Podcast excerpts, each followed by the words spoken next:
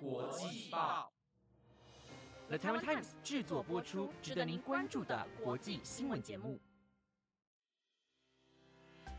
欢迎收听台湾国际报，我是婉萱，马上带您关心二月十七号的国际新闻重点。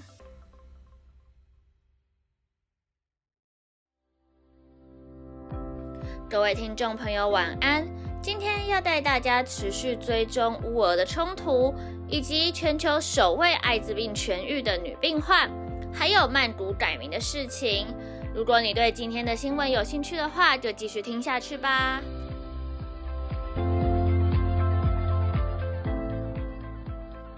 之前其他主持人有为大家追踪乌俄的冲突，今天新闻的首先就先为大家更新最新的状况。俄罗斯十五号曾表示，已经撤离在乌克兰边境的部分军队，但美国、德国、法国等国皆指出，并没有看到任何俄军撤退的迹象。北大西洋公约组织更指控俄罗斯正在持续的征兵。对此，俄罗斯首都莫斯科今日公布俄军撤离在克里米亚装备的影片，来反驳西方国家的指控。而除了这件事情，俄罗斯新闻社今天也报道指称，乌克兰军队用迫击炮攻击乌东地区，更使用了明斯克协议所禁止的破炮与手榴弹，违反了停战协议。但针对这件事情，乌克兰当局强烈否认。路透社也指出，过去八年间类似的事情非常常见。而半岛电视台的驻地记者则认为，莫斯科需要炒作这件放在过去会被忽略的小事情。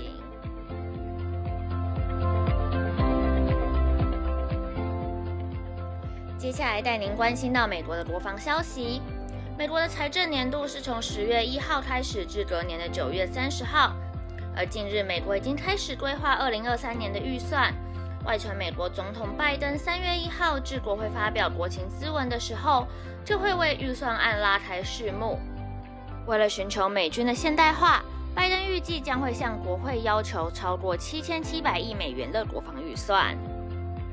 根据路透社的报道，这三位首席协商的消息人士表示，美国国防部长奥斯汀与白宫管理和预算办公室正在进行预算协商。将会提出包括五角大厦人事费、能源部核武计划、F 三十五逆中战机及其他部会国防相关活动开销等等，约七千七百三十亿美元的预算，加上其他需求后，总额将可能超过八千亿美元，超过前总统川普的预算要求记录。一名消息人士表示，白宫上周回应五角大厦提议的预算要求，与奥斯汀提出的金额大致相同。另一名消息人士也指出，为了应应未来与中国还有俄罗斯的战争，因此五角大厦将继续研发新武器，并淘汰旧武器。核子现代化更被视为必要的开销。除此之外，消息人士也提到。这笔国防预算优先使用的部分还包括弹道导弹潜艇、轰炸机和陆基导弹的核三位一体现代化，还有造船、发展航太能力以及导弹预警系统等等。高额的国防支出也让本次的预算申请被称为预算天花板。而美国国防承包商洛克希德马丁、洛斯洛普格拉曼及通用动力等等，也将会因此而获利。美国前总统川普在任的最后一年，要求的国防预算为七千五百二十九亿美元，加上国会后面同意增加的两百五十亿美元，国防预算最终达到七千七百八十亿美元。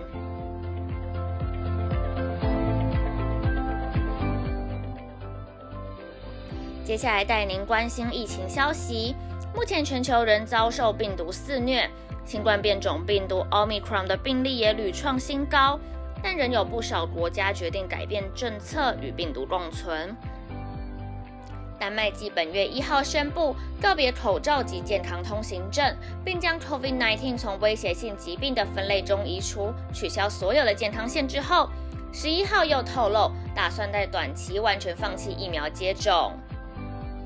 法国引用丹麦国家血清研究所的数据解释。截至十一号，丹麦五百八十万人口中，百分之八十点九已经接种过疫苗，六十一点四已经施打了加强针，是欧盟接种率最高的国家之一。丹麦国家卫生研究所在十一号的声明中表示，未来几周将会持续关注疫情的演变，并希望能在二月结束之前宣布结束疫苗接种计划的日期。同时，声明也提到，之后将不会让老年人口或高风险人群接种第四剂疫苗，因为三剂的疫苗就可以让他们受到良好的保护。此外，也不会安排十八岁以下的人口接种加强剂，因为该年龄层有很高的免疫力，严重感染的风险很低。对此，丹麦首席医疗官索伯格表示，目前疫情有缓和的迹象，而且病毒也会随着季节改变。因此，第四季的疫苗是没有意义的。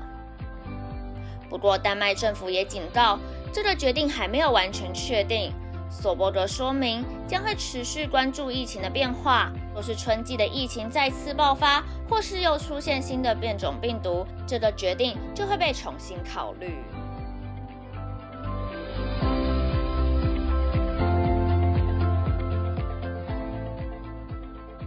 接下来带您关心到。美国纽约有一名患有艾滋病及白血病的女性，为了治疗急性骨髓性白血病，接受脐带血的移植治疗，却意外地治好了艾滋病。体内已经有十四个月没有验出艾滋病毒，不需要再用抗反转录病毒疗法来抑制体内的艾滋病毒繁殖，成为世界上第三位治愈艾滋病的人，也是首位被治好的女性患者。这名女性被研究人员称为“纽约病人”，是继两千年代著名的柏林病人以及二零一零年代的伦敦病人后，全球第三起艾滋病痊愈的案例。这名病人与柏林病人相同，皆患有白血病，但不同于前面两起案例的是，前两起为较危险及痛苦的骨髓造血干细胞移植手术，而他则是为脐带血干细胞移植手术。即将出任国际艾滋病学会的会长李文表示，最新的研究报告证实，艾滋病是可能被治愈的，而进一步强化基因疗法是可靠的治疗方式。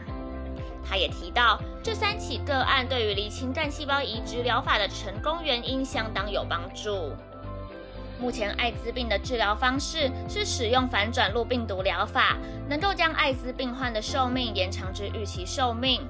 但这远远不够。目前科学界仍积极研发对抗艾滋病的疫苗及药物，希望能使用风险较低的疗法来治愈艾滋病，让全球三千七百万的艾滋病患能够恢复正常生活。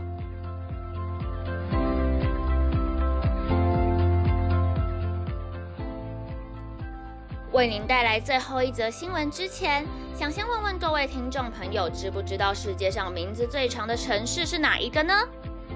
对，就是曼谷。曼谷的泰文原名非常的长，翻译成中文共有八十六个字。外界多用 Bangkok 来称呼曼谷，而泰国人则习惯用曼谷仪式的全称第一段 Klub Ten Mahanakom，或是简短的 Klum Ten 来称呼曼谷，意思是指神经大都市。而泰国内阁十五号通过皇家学会的提案，决定将曼谷的英文名称从 Bangkok 证明为 Kluntam Mahanakom。消息一出，引发泰国社群平台热烈的讨论，更成为泰国推特标签字的第一名。不少泰国人认为，外界已经习惯用 Bangkok 来称呼曼谷，没有改名的必要。但有人认为 Bangkok 与泰国的生殖器笑话有关，因此赞成更改城市名。虽然新名称依旧需要国会同意，并由专责委员会监督相关作业，也会让外交部参与讨论，不会马上生效。但针对民众的讨论，泰国总理府副发言人拉查达出面澄清，未来仅有官方文件会使用 Kluntam Mahanakom。Bangkok 还是能够使用，甚至两者皆会出现。但是这个说法仍被学者认为改名是多此一举。而泰国皇家学会更发文解释，Kluntam Mahanakom 跟 Bangkok 都可以使用，且两者皆会被承认，在公共运输或是户籍登记等方面并不会造成影响。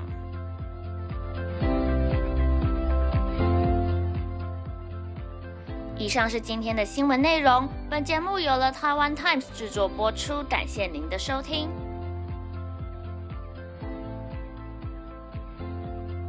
Hello，各位听众朋友，应该是第一次听到我的声音吧？我是第三季的主持人婉萱，希望大家还习惯我的播报方式。未来我也会和第三季的其他主持人们一起带给大家更多更精彩的新闻内容。